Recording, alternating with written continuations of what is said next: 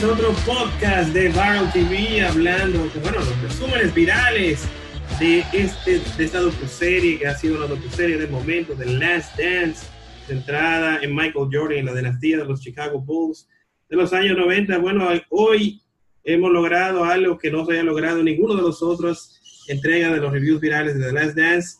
Aquí tengo los tres superfans de la NBA. Tengo al señor Joanel Boden.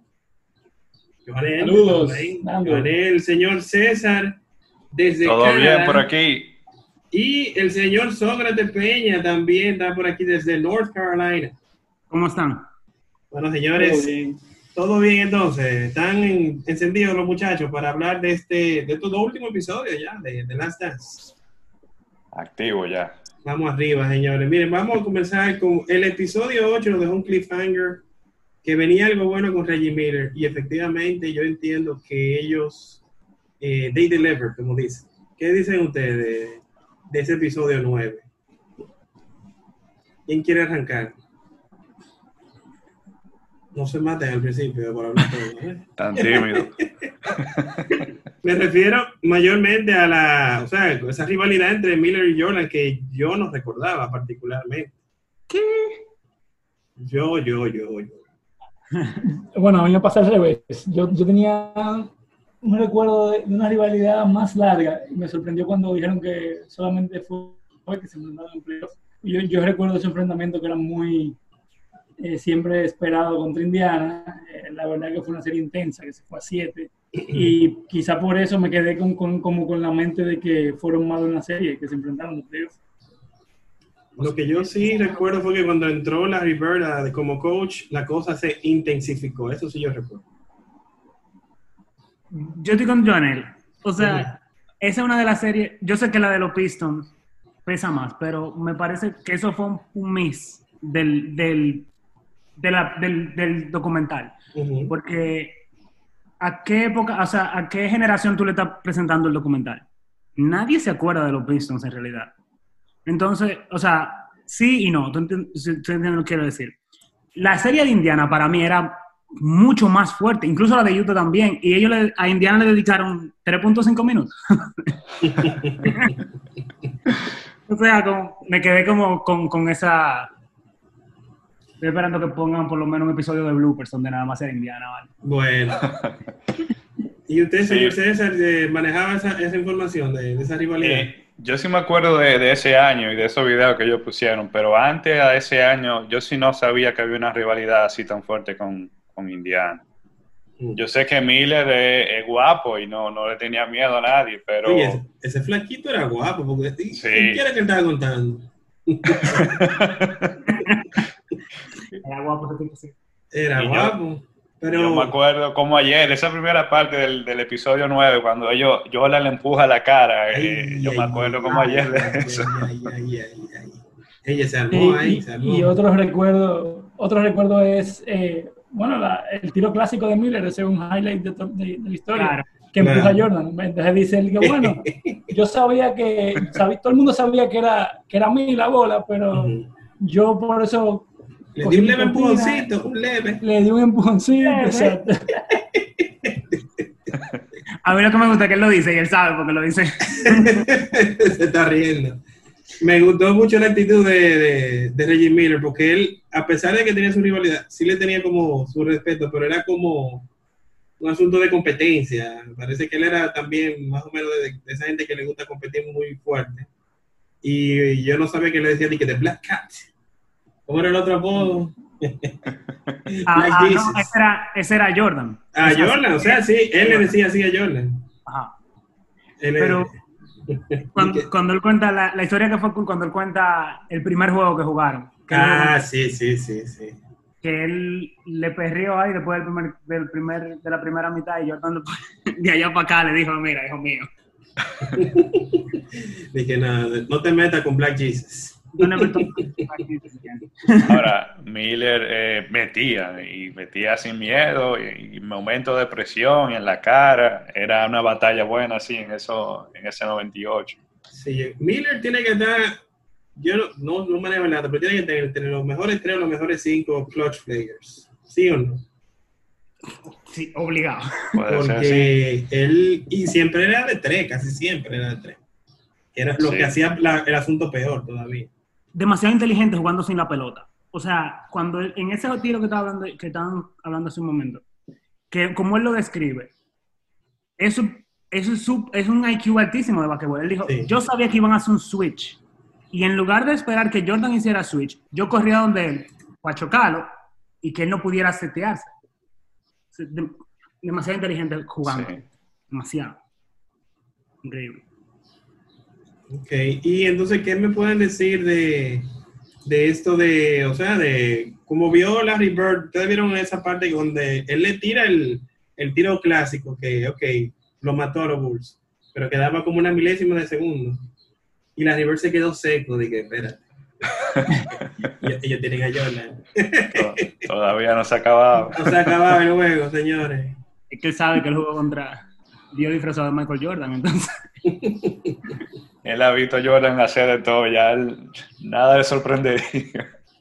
No, y, y me gustó ver, o sea, e- eso, él parece que tenía una muy buena amistad, o tiene todavía, pues, ¿verdad? Con Larry Bird y con Magic Johnson. Porque aunque él, por ejemplo, les ganó, salen las imágenes de él al final diciéndole como que, o sea, como saludando, hey, mi hermano, que ya que ganaste. Larry Bird y gente le dijo, ay, oh, fuck you", pero, pero Sí, como sí. quiera, o sea, a nivel de pana.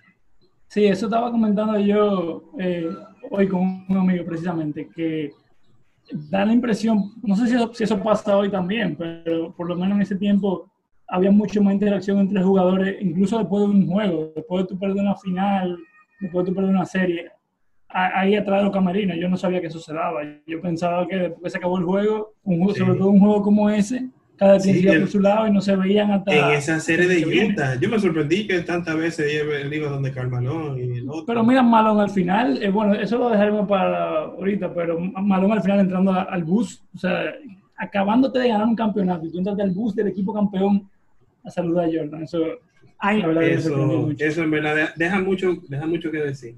Hay, hay- pero hay más, hay cosas que, se, que sí, se, sí pasan ahora. Por ejemplo, hay, cuen- hay historias desde, después de que de LeBron ganando en Cleveland, Sí. en la serie en playoffs, que los jug- jugadores del otro equipo van a su casa y se ponen a jugar cartas. Que se pone a jugar cartas también, pero la carta es trending topic en la NBA, porque siempre jugando cartas. Esos tipos son panas, esos tipos se llevan bien. Sí. Y Son yo creo Bueno. que como de- después de los juegos siempre hacen el, el press conference. Me imagino que ahí se cruzan jugadores con jugadores. incluso se ve en una de, la- de las imágenes que ellos ponen. Y sí, al final de los juegos, eh, hay veces que la, eh, la- la- la seguridad tiene que bloquear a la gente. Yo me acuerdo que a Drake una vez eh, LeBron ganó y lo, lo, lo feriaron, no lo querían dejar entrar porque había demasiada gente tratando de, entrar. Eh, no, eso fue cuando LeBron estaba en Miami. Mm.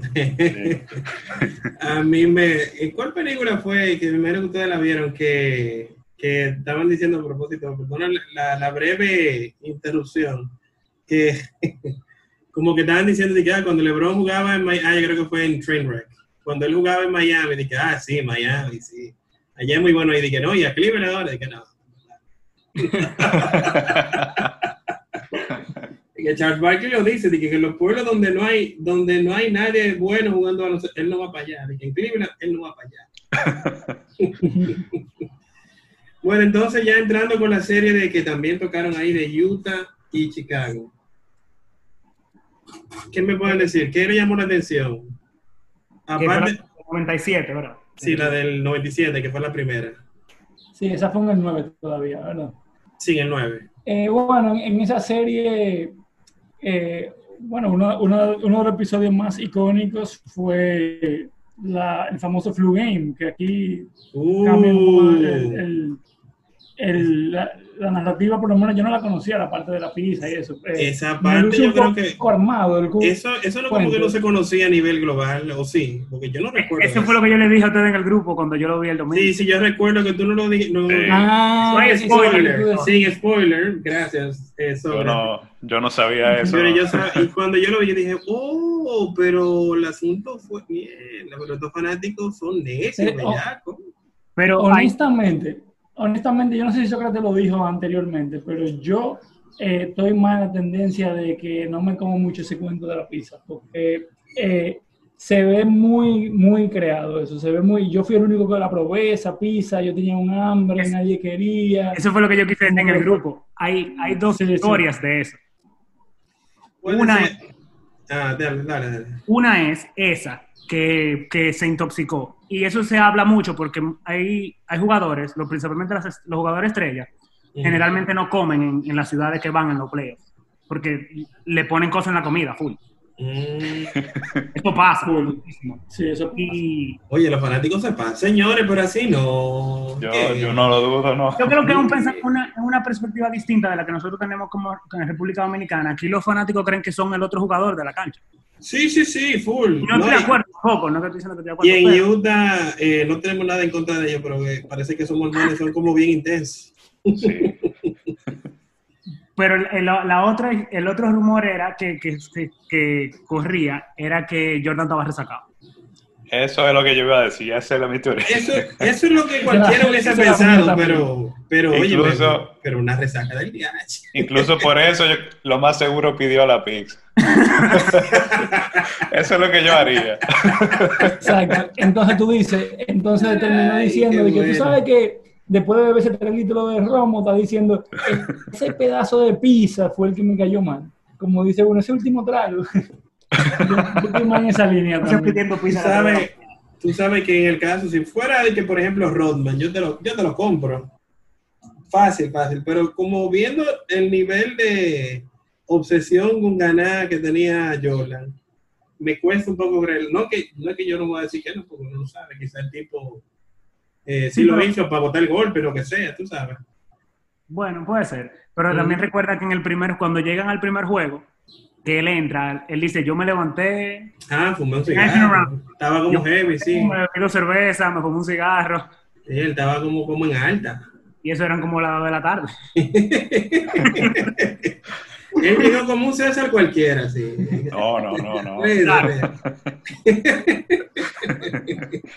Señores, y bueno, eso, ese fue un dato que yo creo que, mira, yo, yo que lo veo con mi esposo, mi esposo se quedó y que, ¿qué? ¿Cómo va a ser? Yo me imagino que mucha gente se sorprendió con eso, pero también algo que gustó mucho a mucha gente fue finalmente que vimos cómo surgió el rol de Steve Kerr, que fue heredado, o sea, heredado full de Paxson. Increíble. Yo siempre lo, hacía el de que. Steve Kerr era el Paxson del segundo tripit. Pero para mí eso era una perspectiva mía. Pero Sí. yo no tenía idea que el tipo emulaba a Paxson Yo y no que sab- aprendió de él. Y Sí, sí. eso Y que tuvo en el último año, o sea, yo me yo de que me quedé como que, wow, o sea, es un compañerismo muy fuerte. Eh, o sea, tiene que ser suplemento de Jordan para que Jordan sea mejor, el equipo sea mejor. Este es tu Lo que hablábamos en el capítulo pasado, el, el episodio pasado, que cuando estábamos diciendo que hay jugadores que son muy inteligentes, Sí. que dicen, bueno, yo sé que yo no tengo los, los atributos o, el, o el atletismo para ser como Jordan o Pippen o Rodman, pero yo soy bueno, en, si yo me hago bueno en este chin, puedo cobrar mi, mi dolarito tranquilo. Exacto. Y sabe que va a tener trabajo, porque yo soy bueno en esto. Es muy inteligente. Él, él- él descubrió un nicho, un nicho y se quedó ahí y lo hizo muy bien. hasta tal punto que el tipo, o sea, de ser un draft y, y todo lo que pasó para llegar a la NBA, el tipo hoy por hoy tiene el porcentaje de tiro de tres más alto de la historia. A, a pesar de Todavía que lo tiene, como- ¿no? Real no lo superó. nadie lo ha superado porque estamos en porcentaje. Ahora, eso no lo hace el mejor tirador. Obviamente Curry tira 200 mil tiros más y tiene- eso tiene más valor. Pero Ujú, ujú. netamente porcentaje, eh, no creo que nadie vaya a poder alcanzar ya a Kerr, porque ya ese Es que porcentaje sí. de Kerr eh, fue con mucho menos tiros y hoy en día la NBA Eso cambió es. tanto que más, tirar un 43-44% de carrera eh, es muy difícil hoy en día. Exacto. Sí. Es muy Eh. difícil, muy difícil. A menos que sea un jugador que vea muy pocos minutos. Sí, sí. No, y que son role players así, Exacto. como que lo meten para eso, para esos momentos específicos. O sea, es, es así. O sea, es difícil que tiren de que, por ejemplo, la misma cantidad que un Curry, que es un jugador regular que está jugando promedio 40 minutos, 30 y pico minutos todos los juegos. Es difícil. Y él mismo lo decía, que él jugaba, ¿qué? Como 10 minutos, como mucho, No jugaba 10 minutos, yo creo. como mucho. Eh, Y, y también el, el- el juego ha cambiado tanto que ya ese jugador como Kerr hoy en día tiene muy poco valor porque es un jugador que tú no le vas a dar el, el espacio. En ese tiempo el tiro de tres todavía no era lo mismo. Hoy en día si un tipo nada más te tira de tres pero no te defiende, no, no, no te hace otras cosas en el juego, no, no te puede penetrar, entonces tú lo neutralizas fácil. Relativamente. Como, el, el, ¿quién sería hoy? Eh, Colbert. Eh, Y te aporta diría que mucho más de lo que quizás- aportaba en esa época. Exactamente, exactamente. Y uno, y uno ni siquiera como que era tan bueno como jugador overall. Uno dice, eh, Colbert. Exacto. Y uno piensa en Curry y piensa en un tipo que fue clave. El, el detalle de Kirk, que también lo ayudó mucho a crecer su figura, es que él estaba al lado de Jordan. Y ese, ese cuento que él hizo le quedó muy bien, el cuento en el parade. Ah, sí. Le dije, que esa es mi versión. Le dije, ¿qué es eso? Sí. No, Jordan otra vez. Le Es un cómico. le quedó bonito, le quedó bonito. Sí, le quedó muy bien. ¿Y qué le pareció lo de su papá? ¿Ustedes lo sabían? Yo no lo sabía eso. No, eso fue algo nuevo. Oye, Yo no sabía tampoco. eso. Cuando Eso le, preguntaron, cuando le preguntaron que si habían hablado, si ellos alguna vez habían hablado de sus padres, yo dije, ah, bueno, también se murió el papá de Kirk, qué raro. Pero cuando dicen cómo, wow. Sí. Wow. Sí, loco. Eso fue mucho, muy chocante, o sea. Casi se me salió una, una lágrima ahí junto a Sí, él. sí. Sí, estuvo fuerte esa parte. estaba yo en él. Y, y ellos, ellos utilizaron ahí la, la fórmula que hemos hablado en, en episodios anteriores, que ellos comienzan mayormente el primer episodio con más drama, este era el de más drama, y el otro Ah. como más ligero, más eh, upbeat.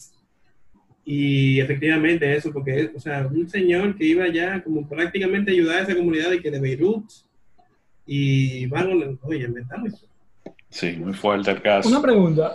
Eh, ahora, ahora que terminó la serie, eh, ¿qué ustedes piensan?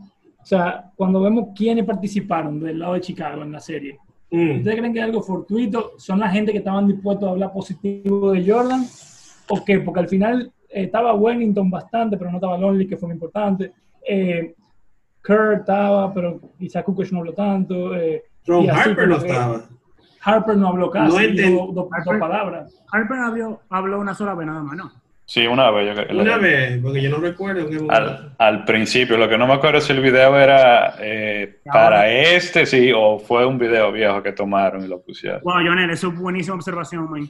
Tú sabes No. que yo, yo estaba pensando en eso, que era algo que le iba a tirar al final, de, cuando estuviéramos cerrando este episodio, pero sí me llamó poderosamente la atención. Porque, por ejemplo, hay muchos rivales que, él- que hablaron, ya sea bien o mal, porque Isaiah Thomas no es santo de la devoción de Jordan, y, y estaba. Pero, por ejemplo, un Karl Malone no habló, tampoco. Eh, para mí que pusieron solamente ah, con lo que Jordan se lleva más o menos bien. Y eh, claro, a Sea Thomas, no importa lo que pase, yo creo que él debe, o sea, si él puede hablar, él debe de estar ahí porque Quizá Eh, algunos fueron por, afilia- por afiliación. Yo creo que Isaiah Thomas trabaja en ESPN, mm, yo creo que sí, sí, sí, porque Entonces, como que él tiene un rol recurrente con ella. prácticamente, o participa o participa. Mm, eso puede ser, sí. Eh, Y me, sorprendió, Malone- me sorprendió mucho que no tuviese malo, porque ellos son buenos amigos. Eso es lo que uno tiene entendido. Entonces, quizás fue que no, quizás el que está muy quitado, que no le interesó. También quizás el tiempo no, no les cuadró. Por ejemplo, Puede yo, ser. yo no sé si, si yo lo mandé en el, en el grupo que tú creaste, Lando, pero había un- una entrevista corta del, del director, del, no recuerdo cómo se llama el joven. Del Y director él- de cosas, sí. Él, está, él dijo que él, él entrevistó a Jordan dos veces nada más. Y se nota en la ropa. Si tú te fijas, con, Sí, se siempre tiene la misma, sí. sí. Ajá. Y la, la, eh, o sea, eh, la primera entrevista fue una fecha y la otra fue casi dos años después. Entonces quizás no, no tuvieron tanta facilidad de cuadrar con todo el mundo que quisieran que participara. Sí, yo era un tipo bastante ocupado. Eso, eso no otro- tira. o, o- o Pero yo pienso me- que... Dale, Ajá. dale, dale. No, iba a decir que yo, yo pienso que hasta cierto punto también, eh, eh, como respuesta a la misma pregunta que hice, eh, Jordan al final tiene demasiada decisión sobre qué sale y qué no sale en un documental. Entonces al final, por más que sea un documental hasta cierto punto objetivo, con diferentes opiniones, es una narrativa que tiene que ser la narrativa que Jordan aprueba y la que él entiende que es apropiada para su figura, porque de hecho antes del documental yo había escuchado hablar mucho de que este documental iba a tirar cosas fuertes, que se iba a saber realidades de Jordan, pero al final yo creo que todo el que vio el documental lo que termina es endiosando más a Jordan. O sea, lo, lo poco negativo que se dijo de él, al final se, se vendió de una manera que tú lo que haces es decir, ah, no, pero si lo negativo era eso, que quería, que quería competir y ganar, eh, el tipo prácticamente salió perfecto de, de ese documental, o sea que logró el cometido. Sí, yo creo que lo negativo que, que- Yo creo que si el documental hubiese salido hace cinco años fuera diferente. Pero ese, ese negativo de que tú le peleas a, lo- a los teammates, eso se acabó ya. O sea, ahora la gente ve básquet y es como que sí, las estrellas siempre le pelean a los otros teammates cuando no hacen lo que tienen que hacer. Y ya uno lo ve normal. Pero si eso hubiese salido en el 2005, tú- tú- Sí. o sea, la gente no hubiese entendido. La gente como que, ¿qué? ¿Qué le hablaba así? ¿Cómo así? Es un equipo, qué sé yo qué. Ahora no, ahora la gente dice no. No, y yo entiendo que también le ayudó mucho que el tema de, de la cuarentena, porque todo el mundo, o sea, ahora mismo no hay deporte en lo absoluto en ningún lado. Y, o sea, esto prácticamente lo único que tenemos que es, vamos a decir, que es relacionado a deporte y a una figura como Jordan. Y todo el mundo lo ha consumido como, óyeme, como pan. Y de verdad que ha caído muy bien, ha caído como niña al dedo, porque eh, el mundo necesitaba algo de deporte. O- Otra cosa de lo que tú estabas diciendo, Lionel, también, Ujú. que en, en el, el, el director del, del documental dijo, estaba diciendo que la segunda vez que él se juntó con Jordan, ellos tuvieron que cuadrar muchísimo y él le mandó como una serie de preguntas antes de ir, como porque Jordan más o menos se fuera preparando, se Sí, recordara. ellos hacen eso, sí, sí. Y, y que cuando Jordan llegó, Jordan dijo de que yo ni siquiera leí lo que tú me mandaste. Yo vine a responder lo que tú me quieras preguntar. Oh, Oh, ah, pues está bien, sea, yo te respondo. Y, y, y en esa, ese yo, la esa es la segunda vez, y esa es la vez que en, el, en el- uno de los episodios pasados, creo que fue el, el dicho. 8, cuando él dice, cuando él dice una cosa y después se para y dice break. Que corta ahí. Mm, Sí, Ah. sí. Esa fue esa segunda entrevista. Estaba O sea él, él estaba así ya, y como que lo que sea. Tú sabes Pero que mira, estoy de acuerdo con Johnny, que seguramente hay algunos jugadores que no, eso es lo que parece. Da la impresión, sí. Yo estoy de acuerdo también, porque es que uno se pregunta, o sea, tanta gente que sale y este no sale. Sí, y es muy fácil hoy en día contactar a alguien. O sea, a menos que sea que la persona de verdad dijo que no o, o no prefiere hablar por X razón. Eh, hoy en día no hay excusa de que, mira, eh, fulano no sé dónde está. O sea, eso no hay forma. No, y más con, por ejemplo, con- o sea, porque eso es algo que no se hizo de que huyendo, no es una producción dominicana, un saludo a los productores dominicanos, que se hace de que en un mes huyendo. Eh, eso, se, eso, tomaron su tiempo. Tú, me estás diciendo que hay más de dos años de producción. Y, por ejemplo, Karl Malone, lo último que yo supe de Karl Malone fue que él andaba por aquí de que promocionando con un disco, una vaina, un rol, ¿no? algo así. yo y eso también, sí. O sea, que imagínate tú, él no me parece que está muy ocupado. O sea, que ahí puede ser que haya algo. Hice un, un, un, un quick Google y busqué a Malone y dice que él declinó participar. Mm, Ni siquiera directamente, él mandó a, otra- a un third party a decir que él no quería participar. interesante, Ah, Hace sentido. Interesante. Entonces, algo más, alguna cosita más rápidamente del episodio 9. Eh, me llamó mucho la atención. Que Jordan- yo, eh, yo sabía que Jordan era bufón, pero no sabía qué tanto. Cuando él habló de Byron Russell, él se le notó de una vez como la venita. Yo se lo Byron. Russell, como ¿Por que, qué? mi Yo se lo dije eso en el grupo, señores. Sí, tú lo habías dicho, yo recuerdo eso, tú sí lo habías dicho. Ese tipo de, ese tipo de- de defensa. Eh, que ese, ese es mi hijo, Byron Russell, mi hijo. se, se burló, fue. Ahora, eh, lo- eh, pero Jordan se la hizo dos veces a Russell. Dos O sea, veces, En cada, dos en cada veces. final. En cada final, un tiro clave. Abusó. O sea, no dos veces, se le, se le hizo muchísimo, pero me Byron refiero, tiro clave al final. Fueron, yo- yo- uno siempre recuerda el, el del empujoncito, que realmente yo, yo estoy de acuerdo con Jordan que no fue un empujón, no, pero no, sí, en la cámara se, se ve la mano que, que la mano está suavecita, o sea, esa mano no hizo casi sí, fuerza. sí, sí, sí. Ellos lo, lo, lo- lo mostraron bien para demostrar que no un empujón. Sí. Eh, pero lo que veo, entonces eh, By- Byron Russell era como el Iguadala, más o menos de, de ellos. Lando, Lando. Más o menos. Pero, pero no tan bueno. No, no, sabemos, no, O sea, no pongas tanto arroz. sabemos que no, no, no. No, Logrando llega, a Iguadala. Claro Sí, que no, no, no llega, ¿no? no llega Iguadala una estrella. Eh, me, refier- me refería al rol. El rol de cubrir a la persona más, más dominante del juego. Al Iguodala viejito, o digamos. Al Sí, viejito, porque el de, Indiana- el de Filadelfia era diferente.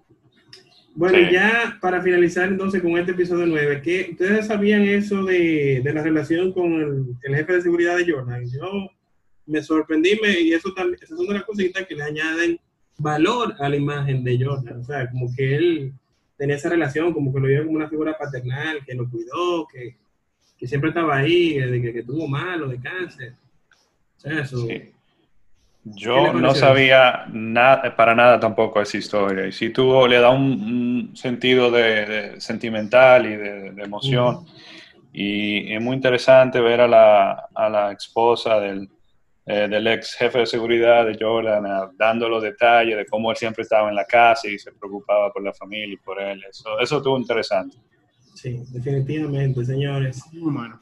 Entonces vamos a hacer ahora una pequeñita pausa. Ustedes no se me muevan ahí porque ahora vamos a hablar del episodio 10 de esta docuserie de ESPN y Netflix, The Last Dance.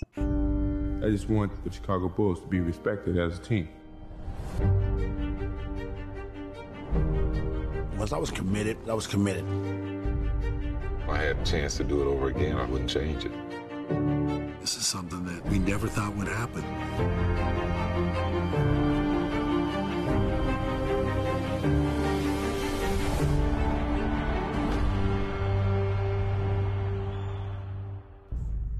Y estamos de vuelta aquí en este review viral de The Last Dance. Bueno, ya el episodio 10, el episodio final de esta docuserie. Seguimos acompañados de Joanel desde aquí, bueno, desde Santo Domingo, César desde Canadá y Sócrates desde North Carolina en Estados Unidos. Y ahora vamos a hablar, bueno, del episodio ya final. Final, señores. Eh, antes de entrar en el episodio final, ¿ustedes entienden que la, que la docuserie terminó arriba o qué ustedes creen? Yo creo que le faltaron, como que le faltaron un par de episodios. Un par de episodios más.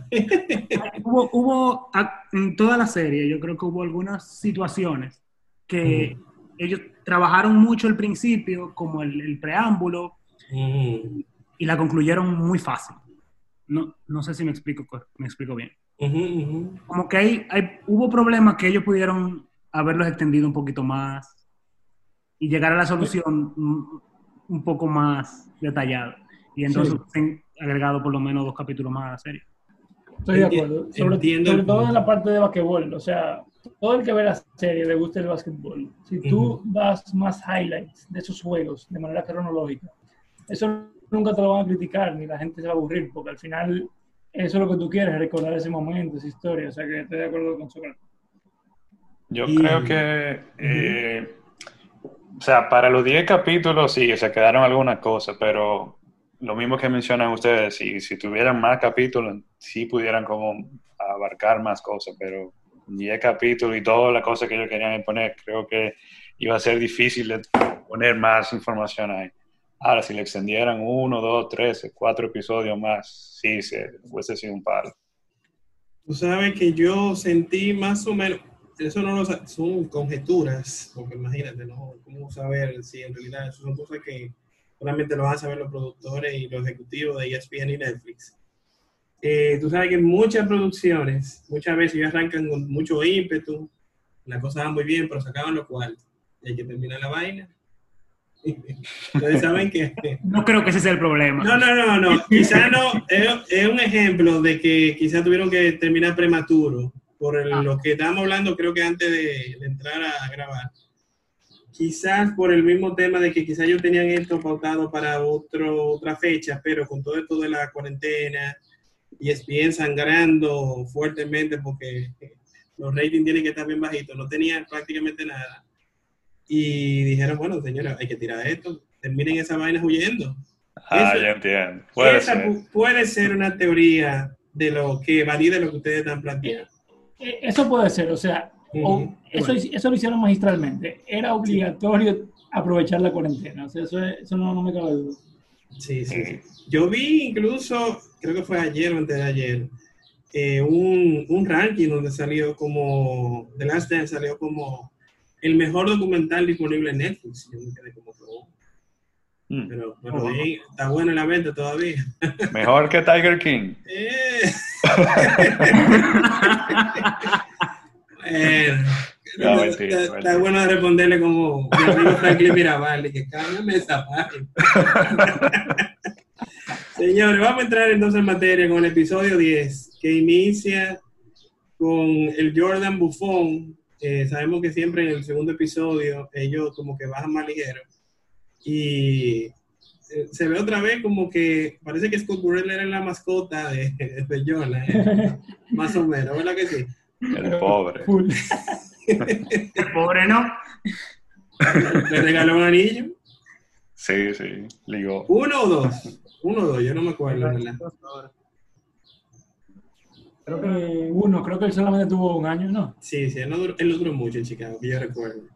Pero lo que más me llamó la atención es, en ese episodio, inicialmente, aparte de la cosa final, obviamente, eh, fue que yo sí recordaba ese, ese juego 3 de la final del 98. Fue la del 98, que le dieron una zurra a Utah. Era una zurra.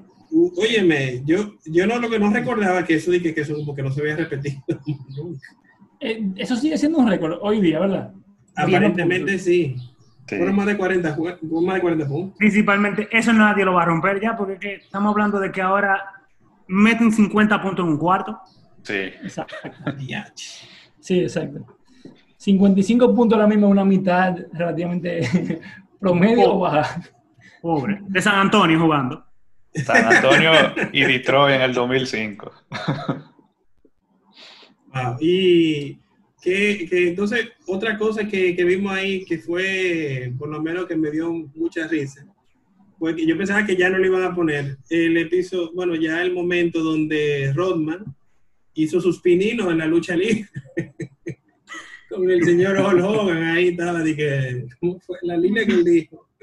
Me mató, dije, dije, ¿cómo fue? Dije, hay buenas razones para perder un juego, brother. ¿Qué tal la lucha libre, señor? Pero se, se buscó un dinerito él, él y metió a Carmalón. Parece que también Carmalón. Yo recuerdo eso vívidamente en WCW. ¿Qué Sí, sí. con esa- El malón no fue en el verano. Yo no soy muy fan de, de WCW. Sí, Eh, sí. Creo que fue en verano, sí. Sí, después de la, de la final, Fue después de la eh, final. hicieron su, su episodio.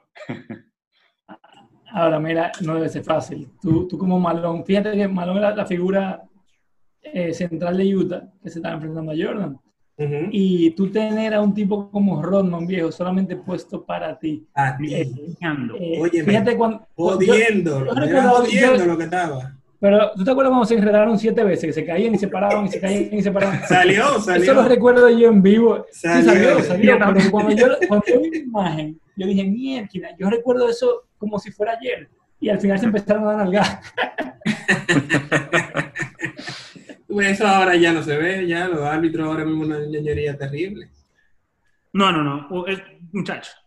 Lo paran el juego. Doble No. técnica para afuera. Doble técnica y para afuera. Hay diversión ya, señor. Así no. Tanta, tanta, tanta estrechez es un problema. Sí. Eh, señores, ¿qué, ¿qué más a ustedes le llamó la atención de, de este episodio? Del episodio de, ¿Ustedes recordaban eso de la lesión del espalda de Pipe? Porque yo, esa yo no lo recordaba. Yo no, Yo lo- no me yo no acuerdo. me. no Yo me sí, de pero, pero yo, me, yo sí me acuerdo de ese, de que él no estaba jugando bien ese juego. Lo que, lo que sí me parece que quizá uno, uno no, se, no se acuerda tan claro, porque piensa que nosotros estamos viéndolo allá, no Ujú. los mismos comentaristas, y uno lo que dice, ese Pippen sí es flojo. Mm. Sí. No, y que aquí lo que estaban aquí siempre estaban muy concentrados en otra cosa, que me paré, que solo sin arrugas, entonces imagínate. Entonces seguro no lo, no lo veía como que en realidad él estaba lesionado o nada, no entendía ni siquiera bien qué es lo que estaba pasando. Lo que yo recuerdo, sí, es que Pippen estaba poniéndose feo mucho, pero entonces como él era feo ya de por sí, como que yo... Wow. ¿Tú viste cuando- en un momento que él le roba que él se roba una pelota casi al final. Ah, sí. Se sí. roba Malone. Cuando pisa, Uy, se ve el dolor ahí. a mí me dolió. Sí, Sí, se sí, le se ve le en la cara y pasa la bola de una vez y se va al pasito para el otro lado. O sea, el tipo cogió su rol de decoy y lo hizo sufriéndolo. Eh, lo dijeron ahí, claro, en el documental. Hoy día mucha gente no lo haría eso. Simplemente Sí. decían, no, yo no puedo. Vamos a decir, aunque no son circunstancias diferentes, pero se podría decir, le pregunto a ustedes, que lo que hizo Kevin Durant eh, la, la final, se podría decir que fue algo así, a nivel de sacrificio personal, porque él tengo entendido que la lesión se le fue más allá por, por hacer eso. Yo he visto muchas entrevistas de Durant después de eso. Mm. Y en todas, él dice que prácticamente él se sentía casi 100% cuando entró. Mm. Bueno. O sea, quizá era de esas situaciones de cuando te molesta, pero no, no tanto, y por, el- por poner, o sea, someterlo a, a- a la presión. Sí, sí. No, no fue como Sí, Pipe que lo, lo estaban jumpeando. No porque cinco estaba pisando y le dolía y No, por lo menos estaba bien. de- ahorita quizás sale un documental en 20 años y tenemos totalmente diferente. Así es. Yo, de Durán, yo, yo realmente no sé para, para qué lo metieron a jugar. Debieron Mm. dejarlo fuera. ¿Tú crees? Sí, para, lo, esa le- para lo que la- hizo. La lesión que él tuvo anterior es muy cerca ahí al- a- al tendón de Aquiles. Entonces, ponerle más presión, él ni siquiera ha ha estado practicando bien. Era mejor dejarlo fuera. Pero tú no te acuerdas que en el primer capítulo 2 del, docu- del documental que estamos viendo, Mm. a Jordan le dijeron que no podía jugar Sí. Ah, y que iba y que podía lesionarse, que no iba a, jugar, a volver a jugar más. Y lo que dijo, déjame ir para la universidad y se fue a jugar para la universidad. Pero, muchacho, eso Es tiene- así. eso tipo, o sea. O sea, Jordan dijo en ese momento, eh, ¿qué, qué porcentaje que hay?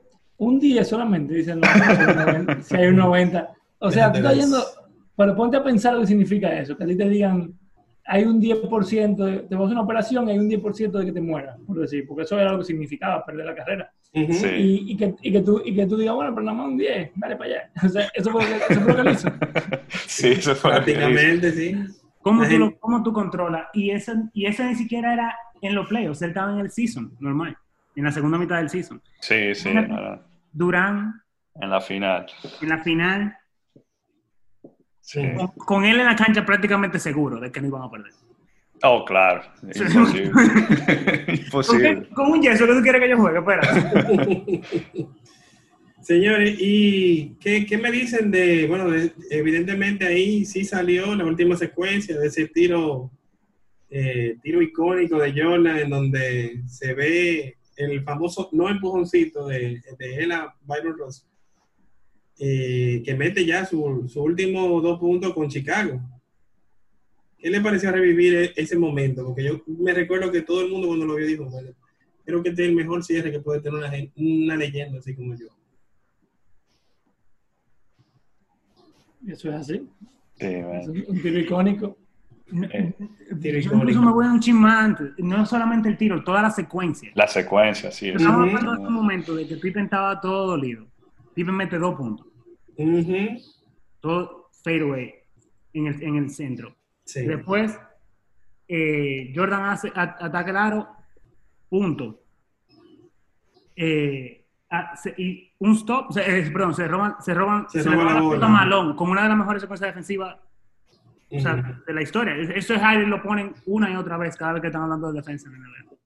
Ujú. Luego él mete ese punto, no, increíble. O sea, es como una- una- un documental. Y Y en como ese, explicaron ahí. en sí, esa es lo etapa que de su carrera. Ahí te la narraron bien, o sea, te dijeron, o sea, Jordan te dice, Malone ya lo había hecho varias veces, ese posteo, él pensó que Jordan se iba con la defensa, ni, ni pensó en él, volvemos a lo mismo, no era Rodman que lo cubría en ese momento. Rodman neciando ahí. Rodman neciando, Él el estaba atento a Rodman. en, en Rodman, Sí. lo encueran y Phil Jackson mismo dice que es algo que, que- que es buen coaching. O sea, en un momento así tú vienes con el momentum, no para el juego, de que para darle tiempo a los dos equipos a replantearse. Sí. Deja que Jordan ahí improvise y resuelva. Efectivamente. Y como todo el mundo estaba claro en ese equipo. sí. Yo sabía que ni siquiera iba a jugar. Yo no sé para qué no iba a correr.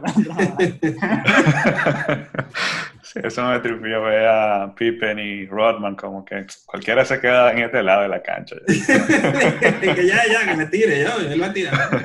Él va a tirar. Señores, y algo que me, me- o sea, me gustó mucho ver eso, porque viendo cómo era el carácter de Jordan y ese, ese ser de competencia y esta rivalidad y un tipo prácticamente obsesionado con básquetbol.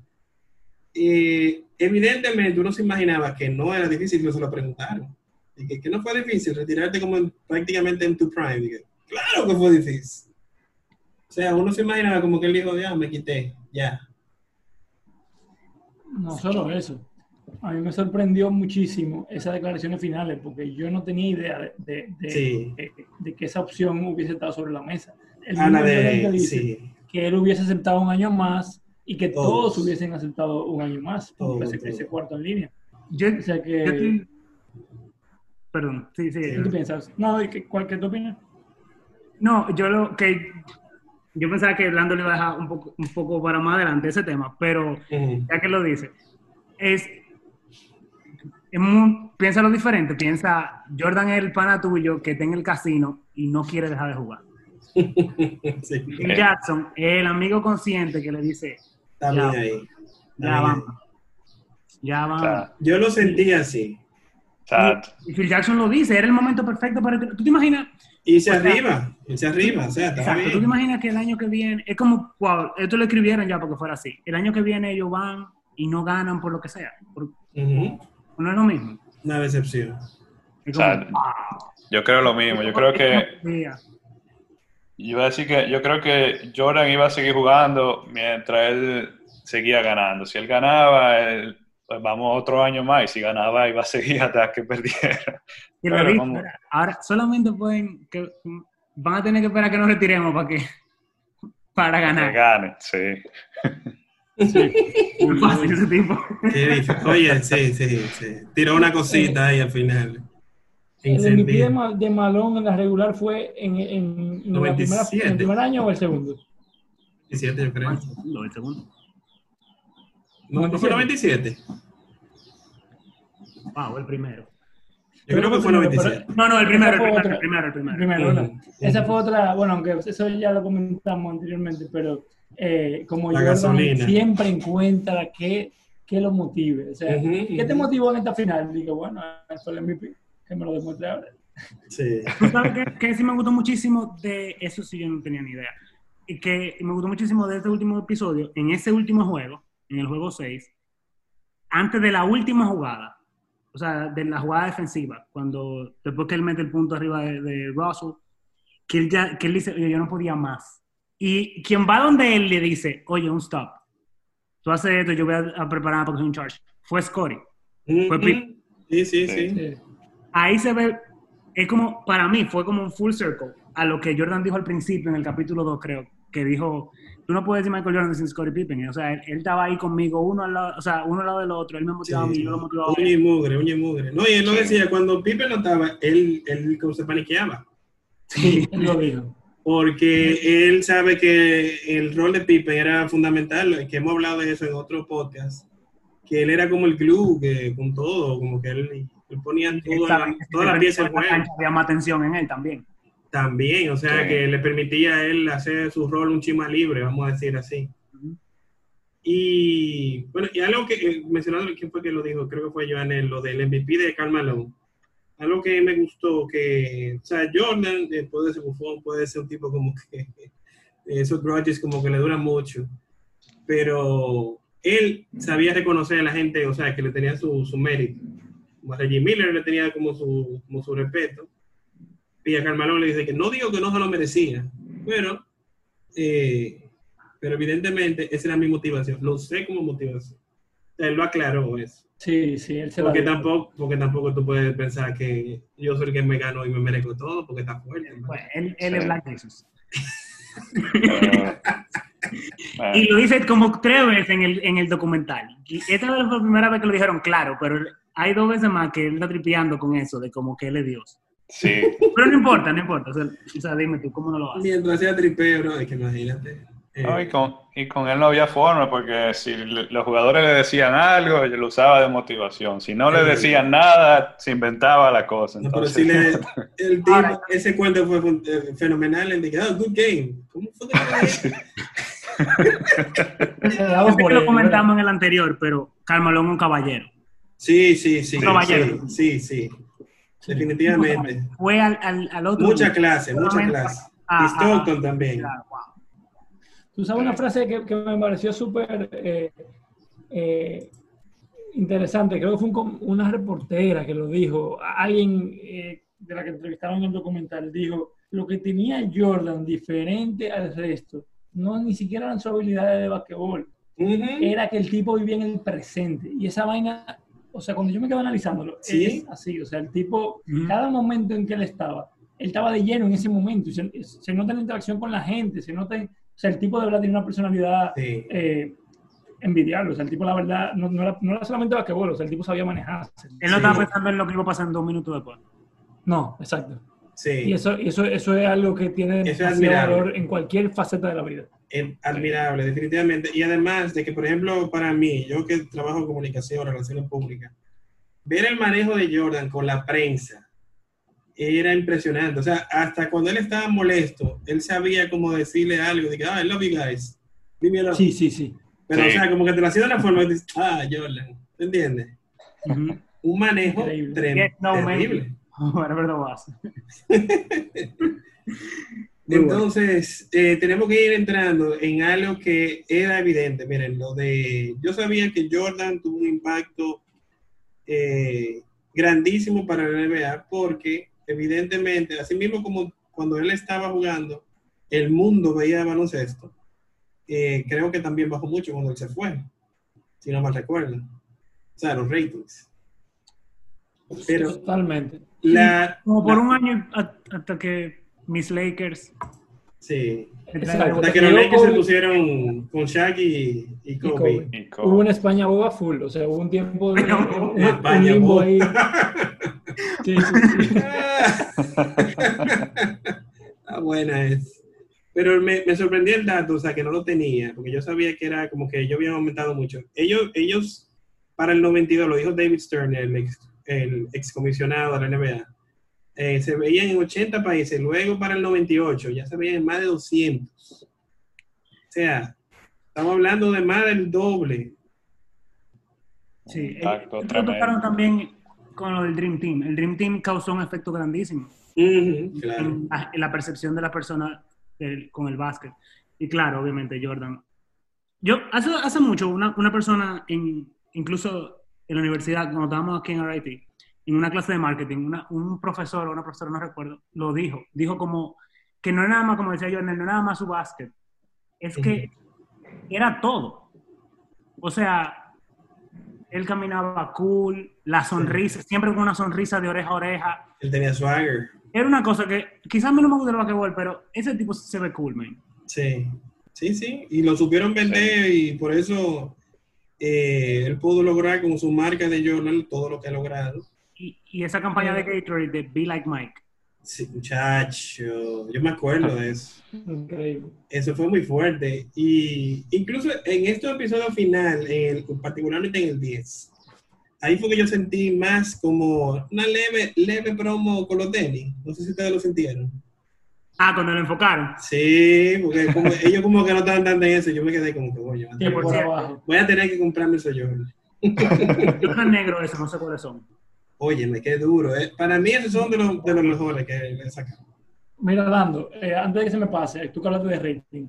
eh, en estos días estaba yo viendo ese tema de ratings, eh, casualmente, porque hablando de NBA, NFL, etcétera.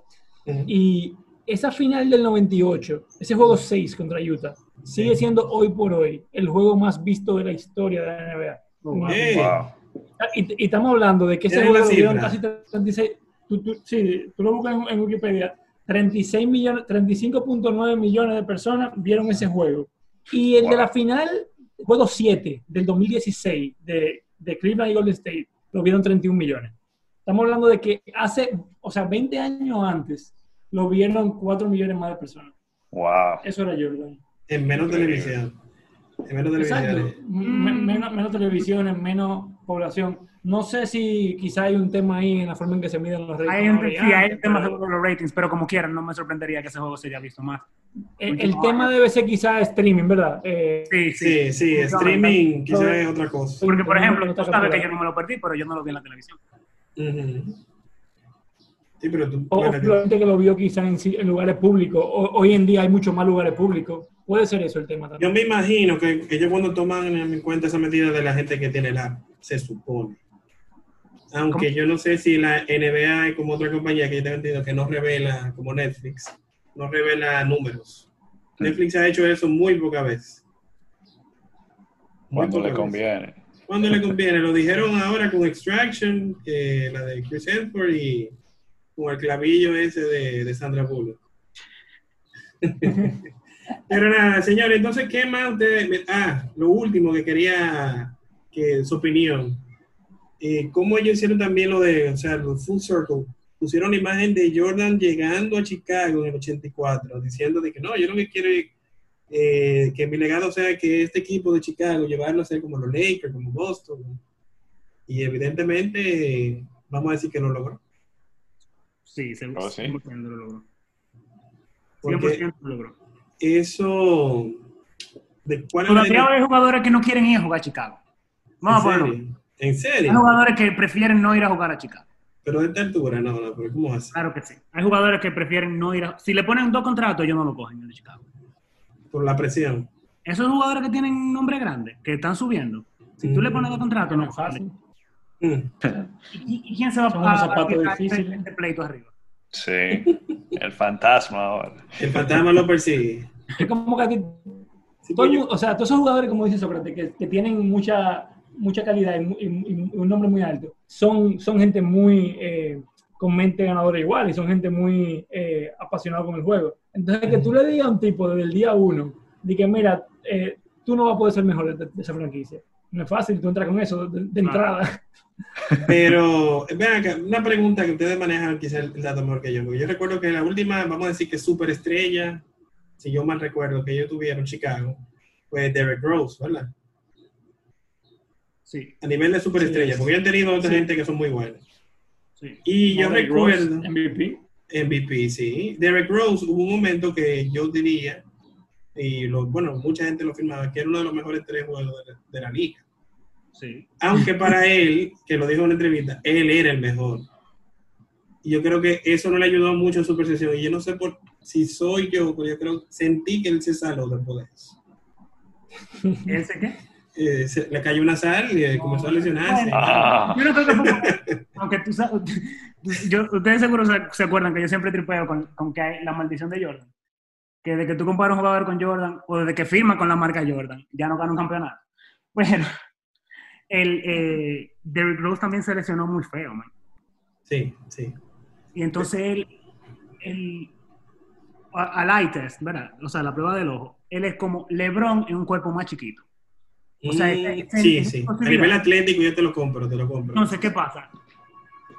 Él se lesiona feo, súper feo, y después está jugando, y su cerebro quiere hacer una cosa, pero su cuerpo no está respondiendo de la misma manera. Ah, sí, sí. Incluso si tú Yo, lo- yo vi lo- algo así, sí. sí. Este season está jugando súper bien, pero él está jugando muy diferente. Más conservador. Porque Claro. ya, ya lo aceptó, pero cuando él estaba haciendo eso, cuando él volvió de la lesión, que quería jugar a esa, a esa misma velocidad, a esa misma intensidad, y el cuerpo no reaccionaba igual, ahí fue que le dio la, la cosa mental, que creo que dijo que se iba a salir de la NBA. Mm, Eso creo que me parece Sí. fue el año pasado, antepasado, algo así por ahí. Y entonces, sí. ahora es como que lo aceptó. Como que, ok, ya yo no soy ese mismo jugador, soy, sigo siendo igual de bueno, pero ya yo no soy ese, ese jugador. ¿Dónde es que él está ahora? Porque yo sé que él estaba con Cleveland. en- en En Detroit. Estaba en Detroit. Bueno, vamos a ver qué tal le va al señor Derrick Rose. Señores, ¿qué más nos, nos, eh, quieren decir de la serie o del episodio 10 antes de que culminemos ya este, este podcast? Se, se, se dieron cuenta cuando estaban tirando de tres, de dónde estaban tirando. Como que eso era lo último de los muñequitos. Ah, con los, los tiros de Curry de ahora. Sí. Tengo a Trey Young ahí a tirar. Exacto. El shooter que ganó Jordan, que tiró el tiro. Ajá. Sí, sí, sí. Sí. E- es el tiro normal de Curry. sí. Y, y Trey Young, eh, Damon Sí. Del lobo. Logo trade. ¿Y qué les pareció? Yo sé que se está acabando el tiempo, pero ¿qué les pareció cuando yo- lo que Jordan dice al final, que, le- que su campeonato favorito es el último? Porque en el principio él, él era, estaba mucho más sediento y Sí. lo dice como que más joven, o sea, era más rápido, más activo. sí. Y en A el mí- segundo tenía que usar su cabeza. En, Sí. el, en el último, perdón. En el último, ¿no? Y además que evidentemente, que es algo que él mismo reflexiona, dice que yo ya estoy, o sea, no es que él estaba de que perdiendo habilidades, pero no tenía la misma habilidad que cuando estaba comenzando. Claro O sea, él tenía que jugar más con su cabeza que con su cuerpo. Eso Y eso, súper- o sea, esa habilidad, eso tú la adquieres con la experiencia y evidentemente tu mismo basketball IQ, que de Jordan era incomparable. Y, o sea, de verdad que sí, sí, sí, estoy, estoy contigo ahí. Totalmente. Y la pollita que le tiraron a LeBron. Ah, ¿qué- ¿Cuál- ah, cuál pero fue? ¿cuál fue ese? Yo no lo recuerdo. Ah, cuando se era la analista de la NBA, la rubia, no recuerdo que dice, hay que como ver lo que Jordan, eh, la, la fama que él logró Mm. con, con puro Ah, sí. básquetbol. No había social media, no qué sé yo qué. LeBron. Sí. O sea, que lo de LeBron fue pura fanfarria. No, pero, pero, o sea, yo una no- cosita. eso no es lo que yo pienso, lo que, pero, pero sí se vio, se sintió como un poco. Yo, yo no, me la llevé, no me la llevé, no me la llevé. Bueno. ¿Sabes que Él tiene sus haters. Eh, LeBron, LeBron tiene una particularidad que es de la gente que él no tiene gente como con tibia, ¿eh? O tú estás con él o tú lo odias. Hay gente como que más o menos, no, no. Eh, o los haters o, o los, los lovers. No, yo soy más o menos. Y eres más o menos, tú eres intermedio. Intermedio. Eso, eso es un comentario de un hater.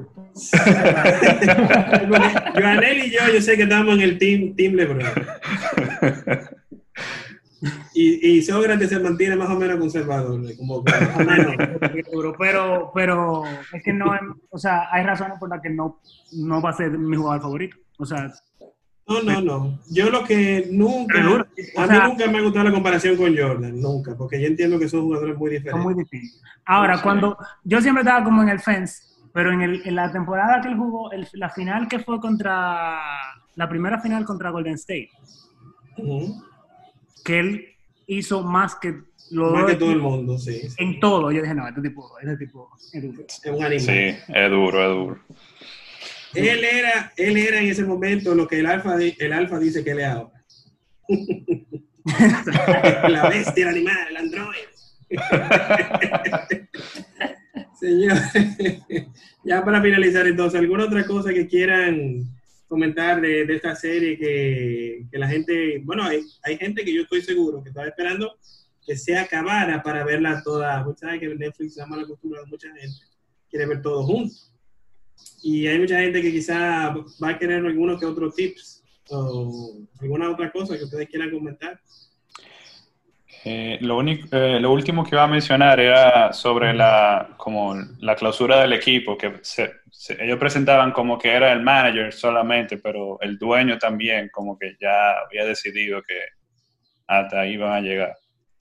Parece que Así. estaba sangrando dinero, aparentemente. No sé cómo se sangra dinero ganando todo, pero Sí, porque ellos, sí, ellos sabrán. eh, porque si, si, si renuevan los contratos por varios años, entonces iba a tener que pagarle mucho dinero a cada uno de esos jugadores. Él sí quería quedarse con Jordan y al final parece que dijo, bueno, No. también a Phil Jackson, pero No, you. Yo Jordan no sí, sabía que no. Jordan firmaba un año, ¿eh? Nada más. Yo Sí, pensaba sí. que era algo de ahora. Sí, Sí. parece que y lo dijo, sí. Él duró, me imagino yo que los últimos tres años. No, yo me acuerdo un año que Jordan firmó 33 millones, una cosa así, por un año, en, en los 90. que Eso, Yo- recuerdo que cuando él jugó con Washington, él firmó como por 30 por dos años. Si no mal recuerdo. sí, pero con Chicago él tuvo 33 por un año. Sí, sí. Y, y bien pago, diría yo. Sí, yo creo que solamente Garnett ganaba en contrato, eh, bueno, eh, por año también, solamente Garnett ganaba más que Jordan en el 97, 98. Garnett robó mucho dinero. ¿eh? Sí. Porque él era bueno, pero oye, No, no, no, no. no, no así. Ese tipo. Le regalaron mucho cuarto. El- ese tipo era. Eso es un tema para un podcast para desarrollarlo, de que cuáles son los contratos donde más se le ha regalado dinero a los, a los, a los atletas. Saludos a Derek Jeter. Eh, Señores, algo más antes de finalizar, que ya sí nos tenemos que ir lamentablemente de este review viral de The Last Dance. Hablen ahora o callen para siempre. Una última palabra de Jordan. ¿Cómo definen a Jordan? ¿Con qué se quedan de Jordan luego de ver este documental? Bueno, que verlo otra vez. el, documental te demuestra que el tipo, el tipo fue un eh, esa es la palabra. ¿El tipo fue el qué? Un ganador. y Un ganador, sí. Un ganador puro. Ganador, y esa es la palabra. tiene highlights. O sea, le- eh, todos sus rivales se llevaron su, su highlight que pueden, su póster para poner en su casa, de, lo- de la que le hizo Jordan. Se la hizo ahí a Miller, a Malone. Fueron Sí. muchos los que no pudieron ganar un campeonato por Jordan. O sea que nada. Patrick Ewing. Que vi una cosa por ahí que Patrick Ewing dice que, que todavía Jordan lo llama para hablarle de disparate, vaina, de que. Y dime, mi hijo, mi hijo. De- Desde college lo viene matando, viejo. Oye, qué fuerte. Oye, me caía bien Patrick Ewing siempre, pero nada, las cosas son así. Señores, eh, nada, entonces finalizar eh, agradeciendo una vez eh, todo su esfuerzo, su dedicación por ver eh, estos episodios. Vamos a ver qué más cosas inventamos por ahí próximamente. De nuestra parte ha sido un grato honor contar con su presencia, el señor Sócrates desde North Carolina, el señor César desde Canadá y el señor Joanel desde Punta Cana, en Santo Domingo. Bueno, Punta Cana, ya que Santo Domingo, Santo Domingo. Bueno, señores, de verdad, muchísimas gracias. Y hasta aquí este review viral de esta docuserie de The Last Dance.